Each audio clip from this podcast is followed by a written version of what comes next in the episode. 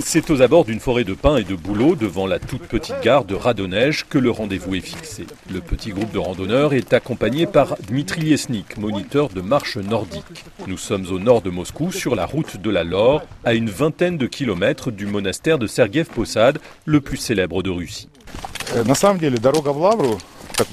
La route de la Lore a longtemps été un pèlerinage très important en Russie. Avant la Révolution, les orthodoxes russes avaient comme devoir d'aller saluer les reliques qui y sont conservées, un peu comme les musulmans quand ils vont à la Mecque. À cette époque, il y avait toute l'infrastructure nécessaire le long de la route, des auberges, des tavernes, et les tsars eux-mêmes faisaient ce pèlerinage tous les ans. Il y a même eu, je crois, des, palais qui ont été construits spécialement euh, pour que les, tsars puissent faire cette route de, de façon la plus confortable possible. Absolument. Et à l'époque, l'une des marcheuses les plus célèbres, c'était Catherine II. Euh, même si en fait, elle trichait un peu. Elle marchait 2-3 kilomètres et puis elle montait dans son carrosse pour se reposer dans l'un de ses palais. Et le lendemain, elle reprenait la route. Euh, le pèlerinage a été abandonné en 1917 lors de la révolution bolchevique. Et c'est seulement depuis quelques années qu'un nouvel itinéraire a été tracé par un groupe de bénévoles. Le chemin à l'époque ne se trouvait pas ici, mais sur la route de Yaroslav, qui est devenue aujourd'hui une autoroute. Et donc il a fallu inventer un autre parcours. Est-ce que ça a été difficile de redessiner un tracé, euh, puisque le, la randonnée part de, de la place rouge euh, Est-ce que ça a été compliqué de retrouver un tracé comme ça de Moscou jusqu'à ce monastère? Bien sûr, il a fallu respecter euh, la sécurité pour éviter les contacts avec les voitures.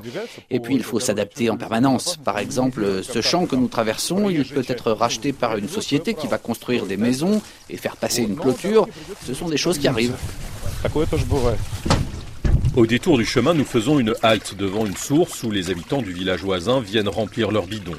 L'eau est claire, potable et réputée pour ses vertus médicales, comme toutes les sources qui entourent le monastère, nous explique Olga en remplissant sa gourde. L'essentiel, c'est d'y croire. Vous avez mal à la tête, vous buvez de cette eau et c'est fini. Moi, j'y crois et c'est pour ça que je vais au monastère. Vous touchez les reliques et tous vos problèmes sont résolus. Au sein du petit groupe, Olga est la seule à faire le chemin de la Lore pour des raisons religieuses. Les autres, comme Alexandra, se présentent comme des passionnés de randonnée. Il y a trois ans, j'ai fait le chemin de Saint-François d'Assise en Italie. Et puis l'année dernière, au printemps, nous voulions traverser les Pyrénées en France. Mais il y a eu le Covid et on a dû tout annuler. Et finalement, c'est une chance alors le Covid parce que du coup, vous découvrez la randonnée en Russie? C'est vrai, je me suis mise à marcher près de chez moi et à faire des randonnées autour de Moscou. Avant, les sentiers n'étaient pas très nombreux et pas très bien balisés. Cet été, il y a un groupe qui va marcher de Moscou à Arkhangelsk sur la mer Blanche. Ils vont prendre deux mois pour le faire.